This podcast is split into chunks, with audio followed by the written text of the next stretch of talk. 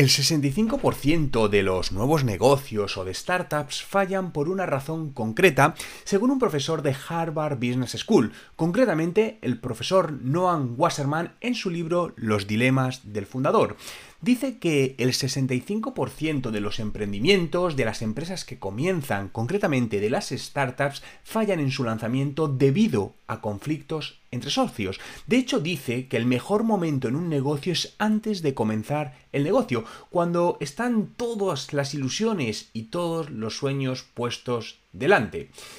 Esto es cierto, de hecho leí hace un tiempo una estadística en España que era superior. Decía que el 85% de las empresas morían por disputas entre socios, no porque no fuesen negocios rentables.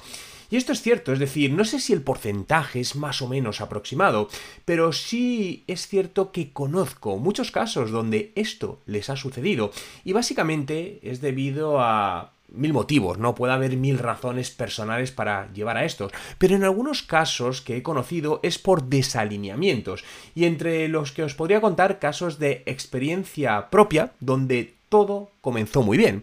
Al principio todo es ilusión, pero luego las cosas, los negocios van creciendo, incluso cada uno va cambiando a nivel personal a lo largo del tiempo, de los años, en su manera de ver la vida, en sus ilusiones, en sus objetivos porque no perdamos de vista que el objetivo que tenía hace 5 años no es el que tengo hoy a nivel profesional, y esto a tus socios les está sucediendo lo mismo.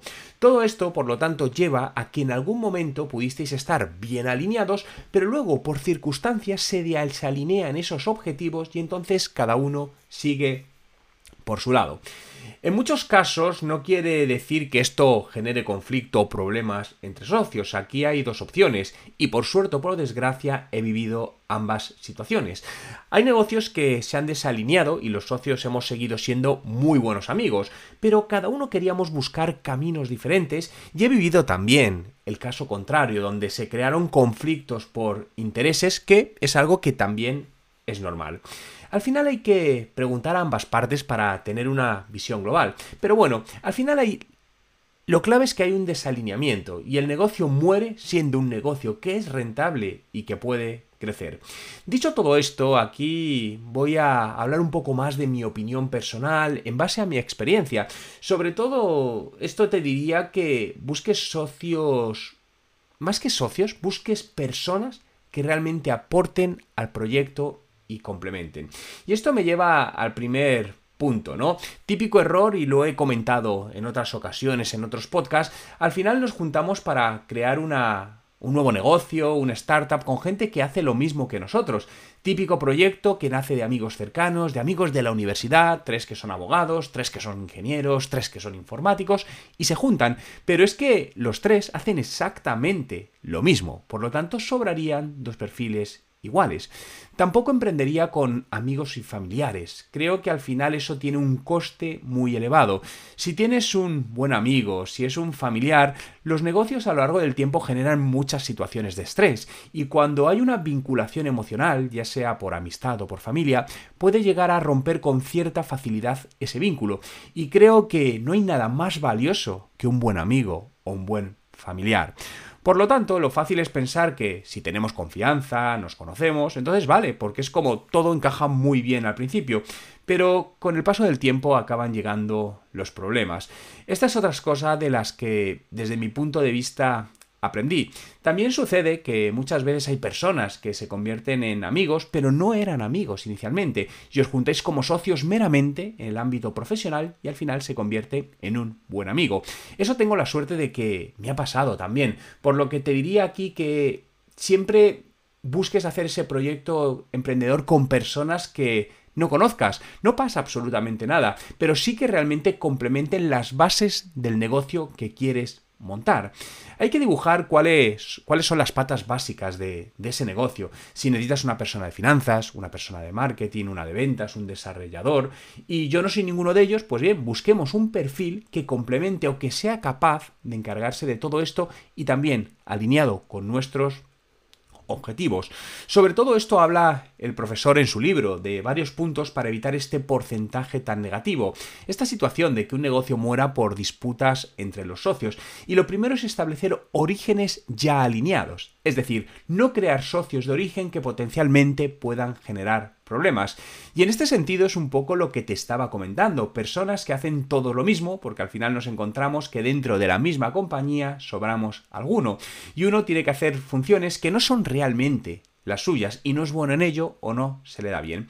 Esto te lleva a que si empiezas además con amigos o familiares, en el paso del tiempo pues puede generar problemas.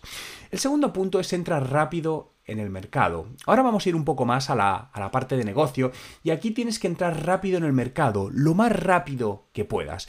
El mundo de los negocios cada vez se mueve a una mayor velocidad y la velocidad es un factor de éxito. Lo he dicho en numerosas ocasiones, más vale algo imperfecto que algo que no se ha realizado, porque por mucha perfección que se quiera en el proyecto, si no está acabado, no vale para nada. Tienes que entrar rápido en el mercado. No te preocupes lo que otros están diciendo o haciendo. Tu objetivo es validar el negocio. Es ver si lo que estás metiendo en el mercado, estás introduciendo para que otras personas compren, tiene intención de compra o no. Y aquí incluso podríamos dividirlo en dos partes. La primera es que hay intención de compra, es decir, hay mercado que está interesado en tu producto o en tu servicio.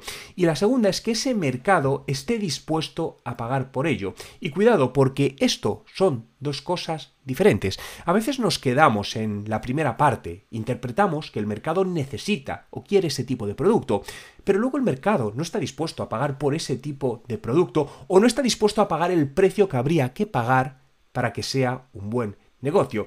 Por lo que cuidado con esto, porque a veces resulta que hay negocios que podemos generar una gran audiencia, pero cuando vamos a monetizar y hacer que el usuario pague por eso, luego no están dispuestos a pagar.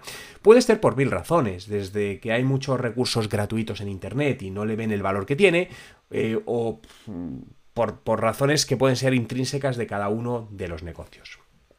El tercer punto es el equipo. Construye un buen equipo que por un lado puede ser ese equipo fundador, que es fundamental. De hecho, cuando se va a buscar inversión, una de las cosas que más miran los posibles inversores es el equipo que compone el proyecto. Qué experiencia tiene, cómo son de complementarios, qué han hecho, porque al final una idea en sí no vale absolutamente nada hasta que se hace realidad o se pone en marcha.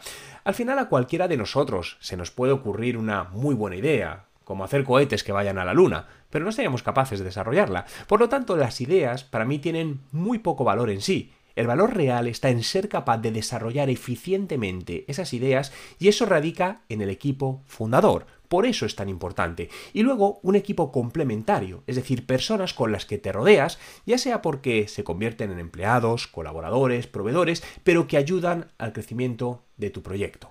El cuarto punto es la innovación. Evita todo aquello que limite la innovación en tu negocio. Tenemos que estar constantemente innovando.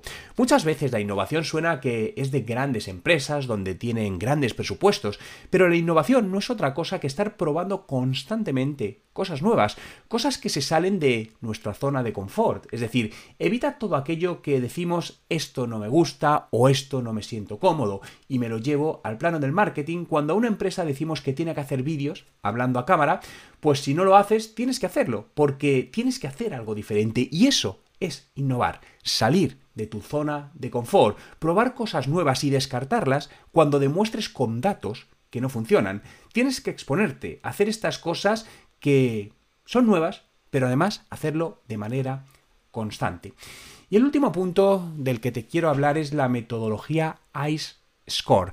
Es una metodología muy poco conocida en España, yo siempre la intento eh, divulgar, porque cuando en mi época donde viví, cuando viví cuatro años en Toronto, en Canadá, la descubrí trabajando allí con, con startups, ¿no? Piensa que tu negocio, eh, tu proyecto, esté en la fase en la que esté, me da absolutamente igual, no influye ahora. Siempre debes visualizarlo como una beta permanente, es decir, como algo imperfecto, como algo inacabado que siempre se puede mejorar, que siempre se puede optimizar por lo que genera un documento de ideas. Yo te recomendaría usar esta metodología, el modelo ICE Score. Es un modelo que utilizamos para priorizar ideas.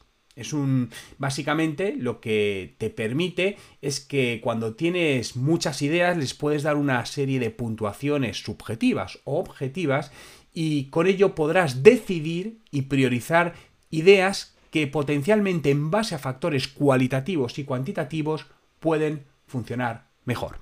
Por lo tanto, y resumiendo, según este afamado profesor de Harvard Business School, el 65% de las startups fallan por disputas entre socios, pero al final está en tus manos que ese porcentaje se reduzca al mínimo, por lo que trabaja duro para hacer realidad tu proyecto o hacer crecer tu negocio. Y si quieres más documentación, información sobre cómo mejorar, cómo hacer crecer tu negocio con ayuda de las nuevas tecnologías del marketing digital, en mi web juanmerodio.com encontrarás todo lo que necesitas.